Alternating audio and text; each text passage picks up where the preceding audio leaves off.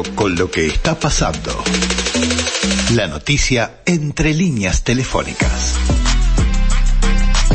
Vamos a hablar de seguridad, pero otro tipo de seguridad, no ese que nos roba en la calle, no el que nos puede robar en casa, sino el robo de datos, que le puede pasar a una empresa pequeña, mediana o grande. Recientemente le pasó a identificación civil. En realidad nos enteramos ahora sobre un hackeo que se dio hace ya unos meses y al que se le ha ido buscando una solución. Para hablar del tema, dijimos convoquemos a nuestro columnista, al experto, al ingeniero Álvaro de León, que está en línea. Buenos días Álvaro, esta semana te tocó doblete dos veces. ¿Cómo andás? buenos días, buenos días Jorge y equipo, ¿cómo están?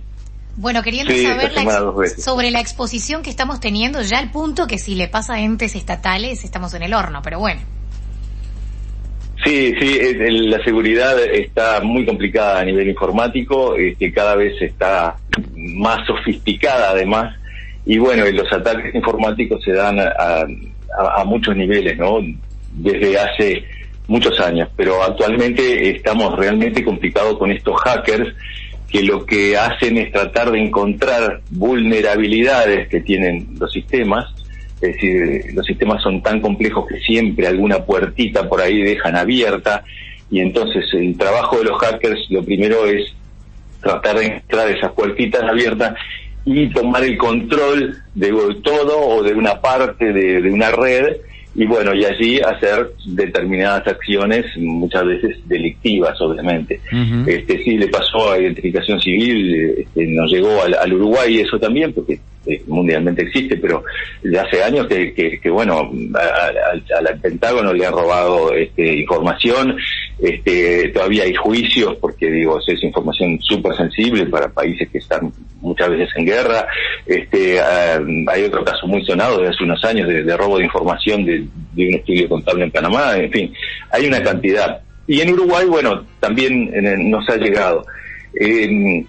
Lamentablemente los sistemas son cada vez más complejos y los fabricantes de sistemas siempre algún lugar, en algún lugar dejan una puertita abierta y los hackers encuentran esas puertitas y bueno, y toman el control de parte o de algo del sistema o de todo el sistema y bueno, y pueden hacer desde un daño menor hasta un daño enorme, ¿no? Álvaro. Pueden dejar este, una empresa totalmente inoperativa, como le pasó a un cliente mío hace unos años este, hay, eh, eh, las consecuencias son muy complicadas y este, realmente son muy costosas, son muy costosas. Este, recuperarse de un ataque, de un ataque que realmente es exitoso es, es muy complicado.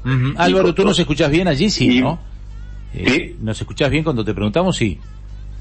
Mm, creo que sí. Ah, perfecto. No, no, no, porque hoy, para no interrumpir demasiado, porque a veces viste que en el retorno no se escucha mucho. Quería preguntarte, eh, para las empresas, ¿hay alguna posibilidad de quedar desconectado parcialmente de lo que es el, ataque de un hacker? Es decir, tener una memoria que le respalde todos sus datos, porque yo conozco empresas que les han robado, les hackearon los datos, es decir, no es que se los robaron, les bloquearon las computadoras, y adentro tenían toda la contabilidad, archivos de clientes, eh, todo lo que era programas, y entonces quedaron atados de manos a alguien que les dijo, me tenés que mandar determinada cantidad de bitcoins o monedas porque si no, no te libero eh, tu sistema informático. Cuando pagaron, fueron a delitos informáticos y le dijeron, mire, la verdad que no tenemos mucha respuesta, va a tener que pagar.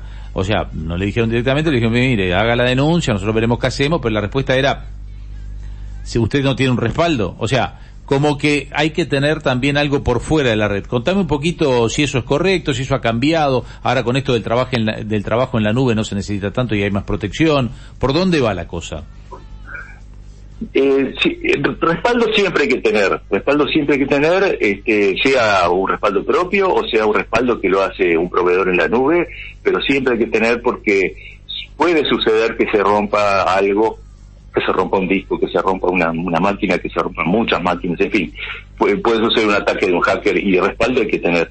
Pero aparte del respaldo, de todos modos, el, daño que puede provocar este eh, un ataque exitoso de, hackers o de un, virus, por ejemplo, que es otro, tipo de, ataque, es, realmente este eh, es realmente grande, ¿no? Como tú decís, este, yo, eh, a mí me tocó un caso también de cerca que, la empresa quedó de, de unas horas para otras sin nada, es decir, el, que estaba en la fábrica no sabía que tenía que fabricar, el que estaba en la contabilidad no, sabía que tenía que contabilizar, el que tenía que pagar sueldos no sabía eh, ni las horas, no sabía nada, se quedó totalmente paralizada y, el costo de recuperar eso fue altísimo y, el costo en horas de hombre perdidas enorme también.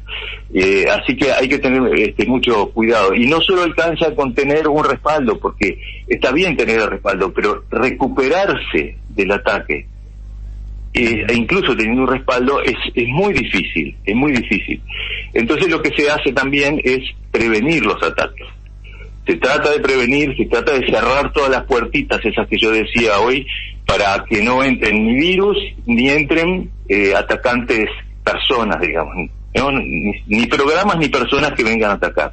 Y normalmente lo que se recomienda para empezar en una, en una empresa que tenga una red de computadoras es tener una conexión a Internet en un punto único y ese punto controlado por lo que se llama un firewall inteligente, es un cortafuegos que controla el tráfico de datos entre, entre Internet y la empresa. Y ese cortafuegos está permanentemente monitoreando todos los datos que entran a la empresa y eh, sabe cuáles son datos dañinos, cuáles son datos de atacantes y, tiene hay, hay miles de, de identificaciones de, datos que ya se sabe que son datos, este, digamos, no, este, no buenos, que vienen a tratar de atacar o a tratar de encontrar un puerto o a tratar de encontrar un, lugar donde, donde meterse. Entonces, esos datos se descartan. Álvaro, una, una, eh, pregunta. Eh, ¿Se puede ir adelante de hacker o siempre se va atrás? Porque eh, me imagino que para poder hacer una solución, hacer un cortafuego o un antivirus o una vacuna, como se dice, tenés que esperar a tener el ataque para saber qué... Exactamente. Ese, ese es el, tema que está sucediendo hoy y sucede ya desde hace mucho tiempo. El, para poder hacer una prevención, lamentablemente hay que ser atacado antes. Entonces, este, eh, hoy es una carrera loca entre los fabricantes de virus o los hackers y los este, fabricantes de antivirus o, las personas que están tratando de cerrar las puertas que por error quedaron abiertas, digamos, para decirlo rápido, ¿no? Porque esto es un tema larguísimo. Pero entonces, este, se, se encuentra una brecha en un sistema por la cual un hacker puede entrar eh, esa, brecha es lo más pronto posible cerrada e instalada en todo el mundo. Mm. Eh, eh, no sé si me explico, o sea, no, no alcanza con encontrar un problema que yo tenga en mi sistema operativo. Este, una cosa es encontrarlo y otra cosa es actualizarlo para para este que esa cosa que esa puertita quede cerrada. Así que a veces que, esas puertas cerradas o abiertas, que depende estén cerradas, ¿no? Cerradas y codificadas, pero el que encontró el código fue el hacker. Entonces vos ahí donde vos pones ese código nuevo y pones la vacuna, por decirlo de alguna manera, algo más figurativo para que la gente lo entienda. Eh, Seguro. Es la forma que tenés vos, pero hasta que no te atacó y no te cambió el código, tú no te diste cuenta, no sabes, chao. Exactamente, exactamente. Hasta que no te cambió el código, este, eh, no te das cuenta. Eh, quizá eso es más visible, más fácil de verlo con los virus, ¿no? Hay miles de fabricantes de virus hoy en día y que están todo el tiempo este, largando virus a la, a la red y, y entonces cuando se larga un virus, a la media hora, una hora, ya se detecta que hay un virus nuevo y se encuentra normalmente el antídoto para ese virus.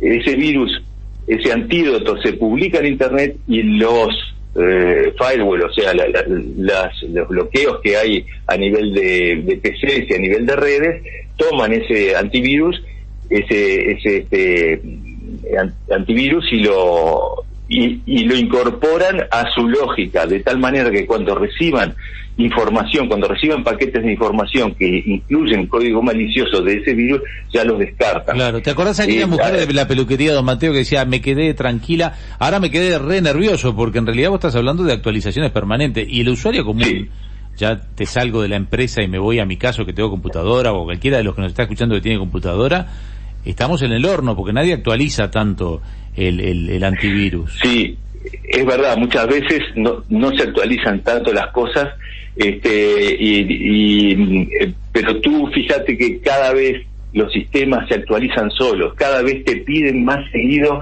mirá que tengo que actualizarme, mirá que tengo que actualizarme, eso claro, puede pasar a veces se te pone más... alguna computadora que tenés o hasta en un teléfono. Sí, a veces se te pone más pesada la computadora, entonces postergás la actualización porque enlentece. El antivirus también cada vez es más pesado y enlentece un poco más la computadora, ¿no? Claro, eso es lo que, lo que también pasa, este pero te piden actualización, bueno, te piden actualización por, por muchas cosas, para, para modernizarse, para lo que fuera, pero también te piden actualización porque descubren puertitas abiertas y las, están cerrando. Es por seguridad que te piden también la actualización. ¿Sigue siendo y otra cosa que exige toda esta guerra loca que, existe es que cada vez te exigen un hardware más rápido. Ah. Porque tú me decís ahora, justamente, me decís, no, porque la computadora se me queda lenta porque el antivirus además le pone más lenta.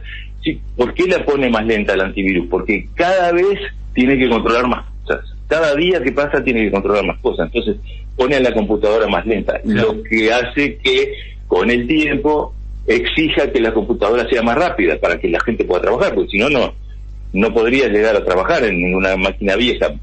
No porque la máquina no tuviera capacidad, sino porque las exigencias son cada vez peores.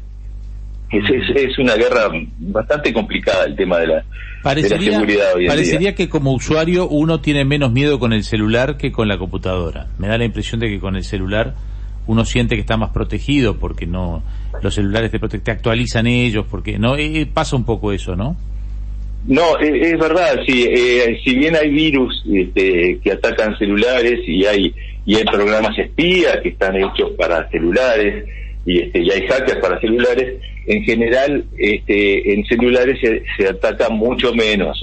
Este, em, lo que más se ataca son redes de computadoras grandes o PCs individuales o, o, este, o Mac, digamos, eso sí se ataca, eh, eh, eh, son más frecuentes los ataques. Incluso el tipo de sistemas operativos que son más atacados que otros, algunos algunos son menos atacados. Hay muchas teorías conspirativas incluso al respecto, ¿no? Este, pero el sistema Linux lo que tenemos que saber como usuarios es que tenemos que estar este, tener un software que nos proteja en nuestro PC o en la red un software y un hardware perdón este, que nos proteja en nuestro PC o en la red que integremos dentro de una organización más grande O sea que algo cibernético y algo físico, digamos, que, que, que va en la computadora que nos, que nos protege.